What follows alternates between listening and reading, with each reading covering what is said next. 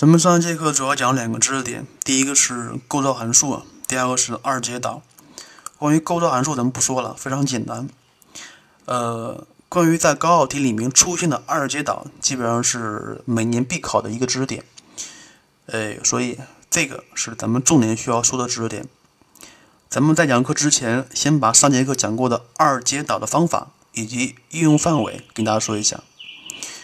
哎，另外再再说一下，在高考题里面，在咱们高中阶段，一般来说二阶导就可以判断正负性了。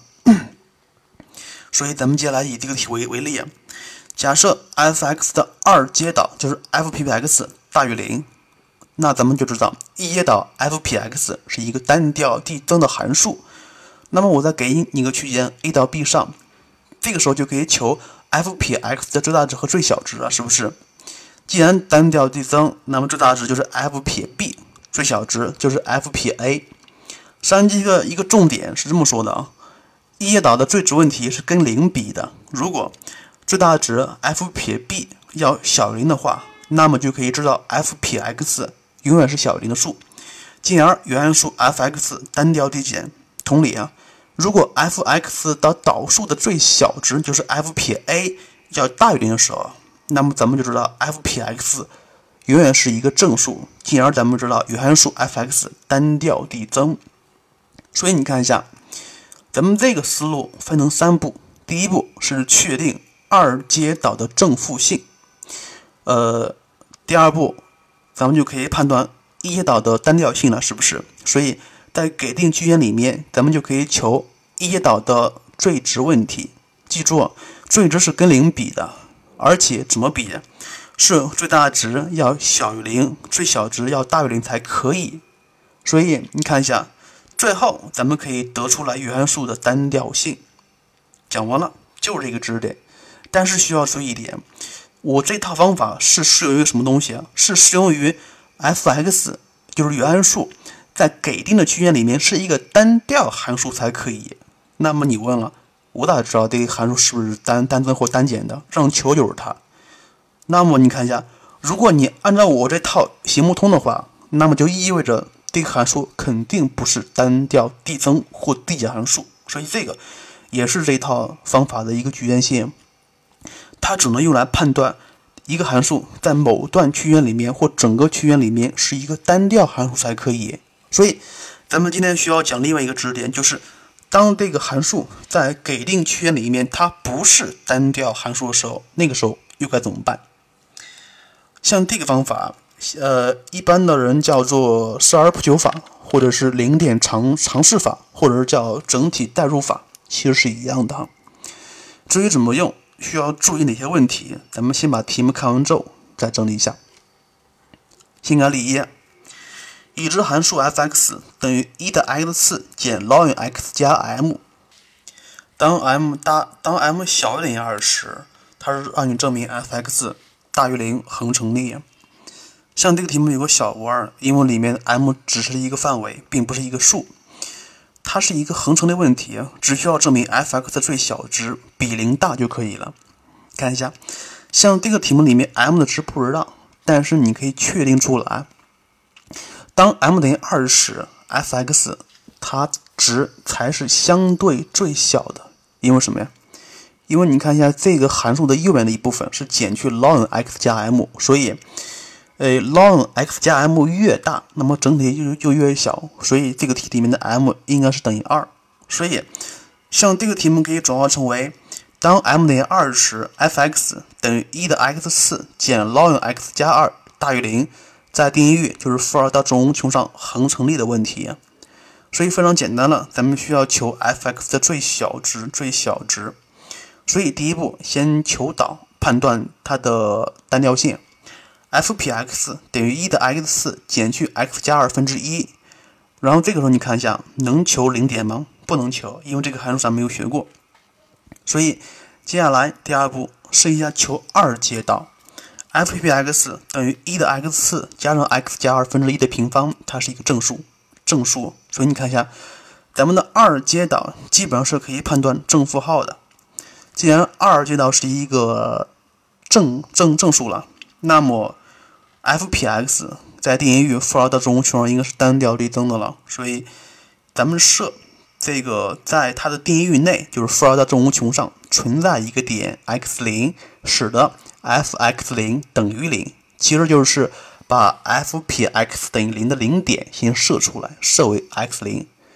因为为啥为啥需要设呀？因为咱们无法求出它的零点来，所以咱们只能设一下。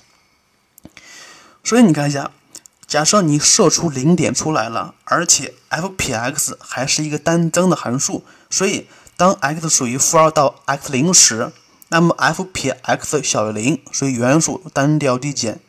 当 x 属于 x 零到正无穷时，f 撇 x 大于零，属于原数单调递增。所以这个时候咱们知道，f(x) 在 x 等于 x 零处取的最小值，最小值就等于一的 x 零减去 ln x 零加二。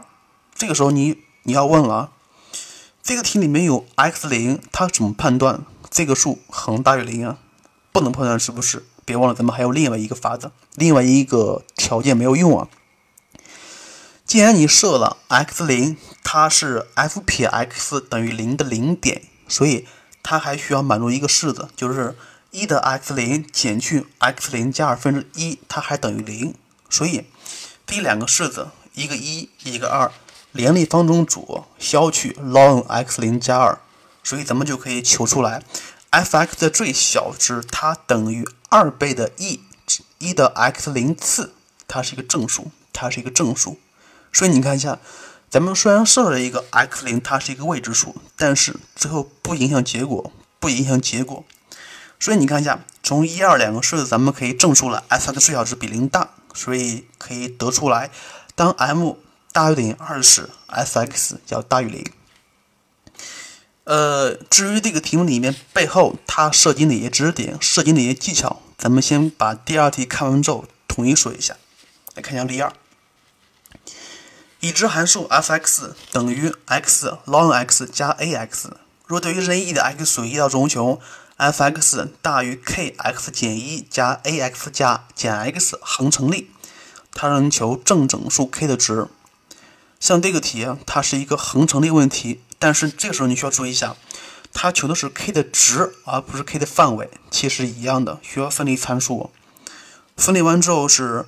K 小于 x 减一分之 x ln x 加 x，在一到正无穷上恒成立的问题，恒成立，所以这个时候咱们需要求右边这个式子的最小值，所以咱们把右边这一部分设为 h(x) 等于 x 减一分之 x ln x 加 x。接下来判断单调性，令呃导函数就是 h(x) 的导数。它等于 x 减一方分之 x 减 ln x 减二，所以你看一下，这个时候你能判断 h(x) 导数的零它的零点吗？不能吧。正负号呢也不能判断出来。但是这个时候你知道它的分母是一个正数，不知道的是它的分分子，所以咱们需要对分子的正负性进行单独讨论一下。所以设为 m(x) 等于 x 减 ln x 减二。这个时候你可能会问了，为啥不是对 h 撇 x 的整体进行导，进行求求导呢？咱们说过了啊，二阶导是对一阶导里面不能判断符号的那一部分请求进行求导，而不是整体进行求导。所以咱们设 m(x) 等于 x 减 ln x 减二，m(x) 的导数它其实就相当于咱们刚说过的二阶导了，对不对？它等于一减去 x 分之一，它是一个正数，所以咱们知道，m(x) 等于 x 减 ln x 减二，它是一个单调递增的函数。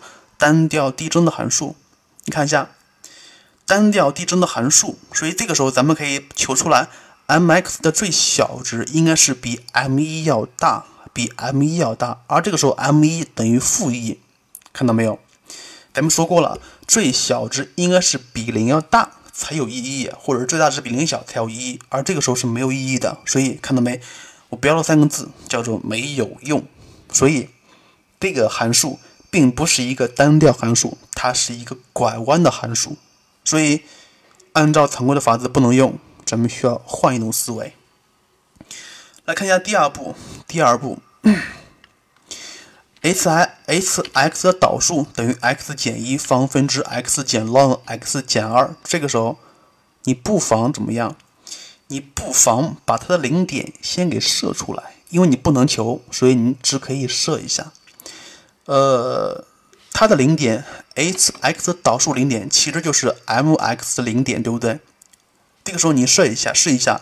因为它的 m 三等于一减 ln 三是一个负数，m 四等于二减 ln 四是一个正数，所以你看一下，h x 的撇这个函数的零点，它应该在三到四之间，三到四之间，而且你还知道，这个 x 零它必须满足 x 零减 ln x 零减二等于零，这是第一个式子，咱们待会儿会有用的啊，所以你看一下。当 x 属于一到 x 零时，h 撇 x 是一个负数，所以原函数 h(x) 单调递减。